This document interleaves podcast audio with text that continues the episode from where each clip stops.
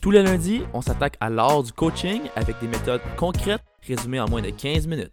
Bienvenue à Temps d'arrêt avec Dr. Coach Frank, le podcast francophone numéro 1 en coaching. Bienvenue mesdames, bienvenue messieurs.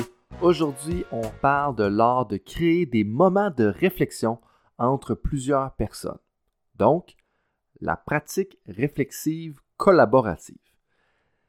Pour ceux qui ne sont pas sûrs de quoi on va parler, l'épisode va être particulièrement intéressant pour tous ceux qui ont à faciliter les activités de groupe, que tu sois professeur, formateur, facilitateur, enseignant pratique, ça va être utile pour toi parce qu'on va s'attarder particulièrement à deux questions.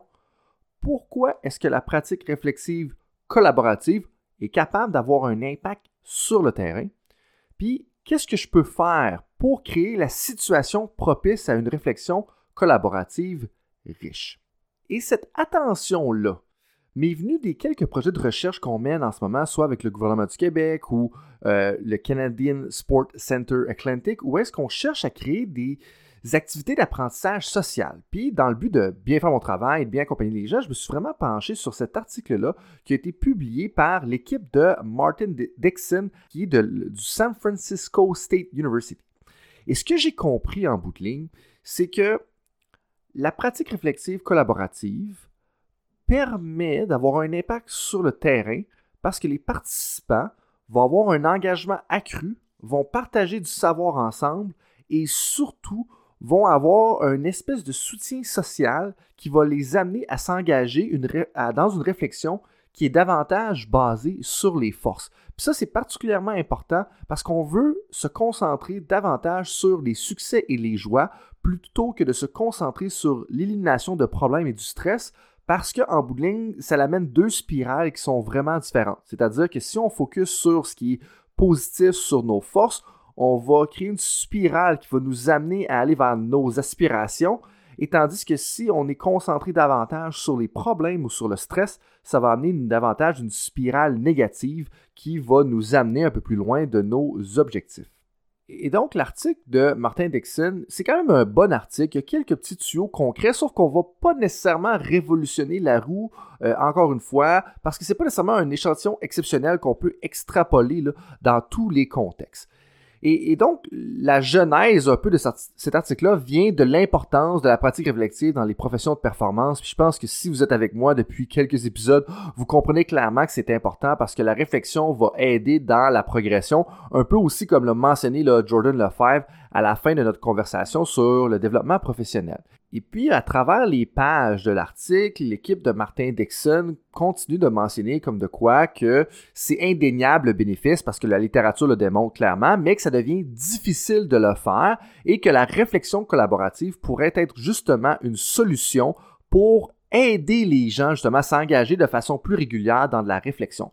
Toutefois, un des problèmes qu'il souligne, qui vient des articles d'ailleurs de Pierre Trudel, euh, qui a été publié en 2020, c'est que la formation ou les programmes de formation pour les entraîneurs sportifs se concentrent encore principalement sur les connaissances ou le savoir sportif et le coaching, mais pas nécessairement sur la capacité ou sur les habiletés des participants à apprendre. Et que ça, c'est vraiment un écart à combler dans le domaine de la formation des entraîneurs. Puis moi, avec mes expériences connexes, je vous dirais qu'on peut clairement extrapoler ce besoin-là à, l'extérieur justement du domaine du sport. Mais si on se concentre un peu plus dans le domaine du sport, eh bien, c'est là que l'équipe de Martin Dixon ont décidé d'explorer un peu l'apprentissage réflectif collaboratif avec des étudiants entraîneurs universitaires.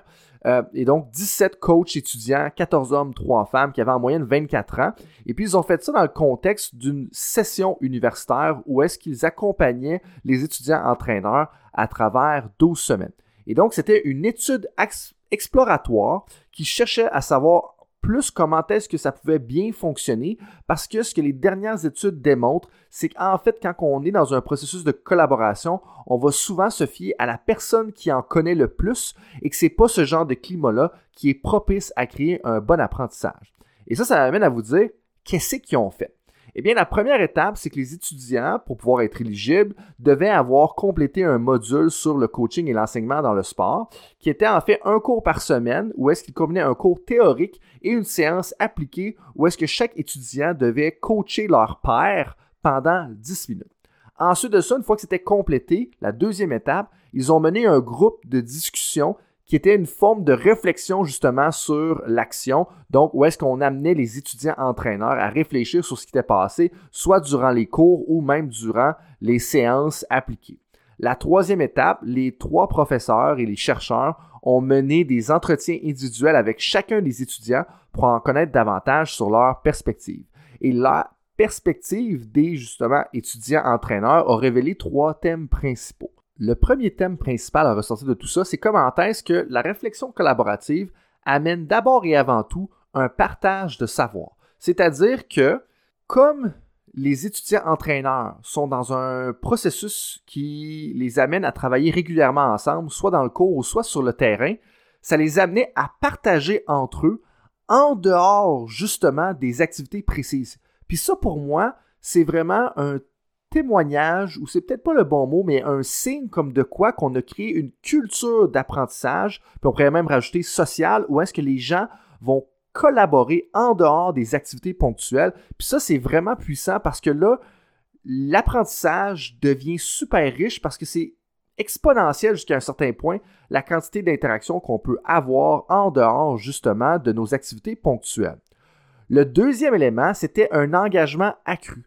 Parce que les étudiants entraîneurs collaboraient ensemble de façon régulière et faisaient partie du même processus de 12 semaines, c'est comme s'ils se préoccupaient plus un peu du ressort de Thomas ou bien de Valérie, de Jonathan ou bien de Isabelle. Puis ça, pour moi, c'est fort parce que c'est comme s'ils voulaient vraiment aider un et l'autre, mais c'est les amenait à s'aider, mais aussi à s'engager davantage dans le processus parce qu'ils voyaient à quel point les autres étaient aussi engagés dans le processus.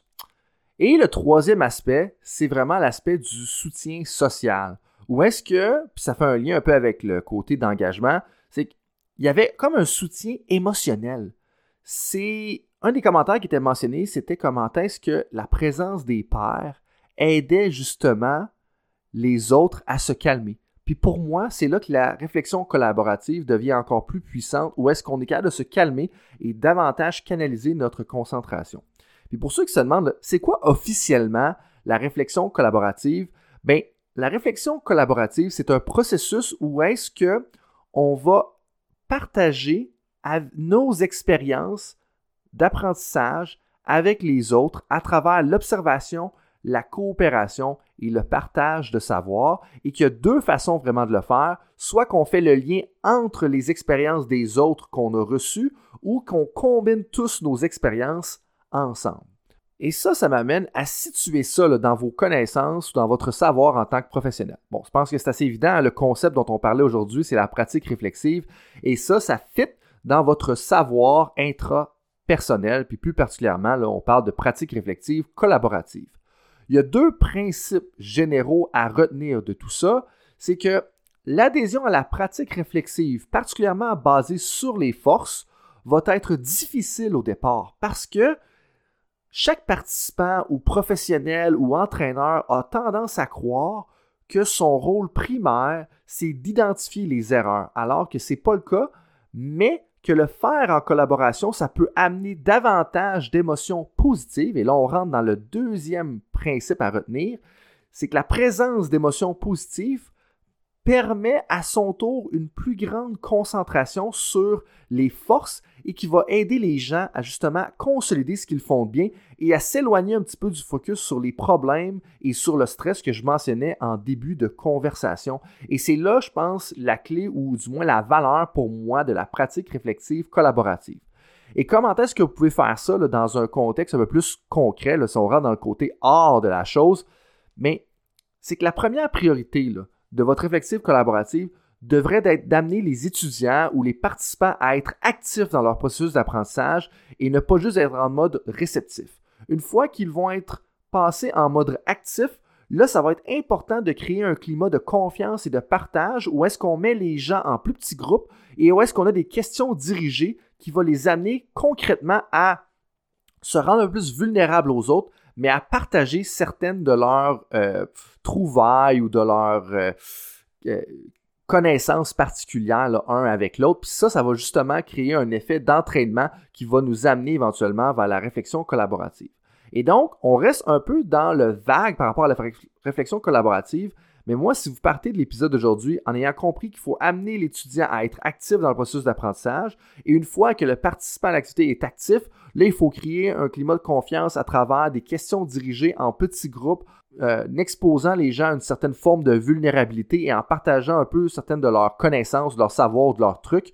Ben, ça, pour moi, ça va être déjà une grande victoire si on est juste capable de faire ça davantage. Puis ça, ça va vraiment mettre la table par la suite à une réflexion collaborative qui va être plus prononcée, plus importante, plus euh, impactante, pour utiliser un mauvais terme français.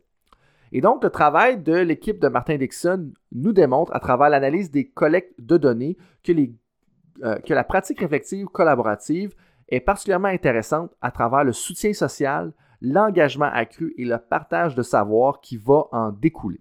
Et cette conversation sur l'apprentissage continue avec Martin Roy euh, lors de l'épisode 44 de Temps d'arrêt. Martin Roy est un professeur à l'Université de Sherbrooke qui parle particulièrement d'apprentissage et de planification annuelle. Et donc, en plus de l'apprentissage, on va en profiter pour parler de planification annuelle et de périodisation tactique. Ça met un terme à l'épisode d'aujourd'hui. S'il y en a qui veulent savoir plus comment justement faciliter la pratique réflexive collaborative, je vous invite à me contacter via le drcoachfrank.com, remplir le formulaire au bas de la page et s'il y en a parmi vous qui ont des idées de sujets ou d'invités qu'on pourrait amener lors de la troisième saison, eh bien je vous invite à nous écrire un courriel à info at bettersport.ca. Coaches professionnels, je vous dis un gros merci et on se rappelle, les émotions positives pour une bonne pratique réflexive.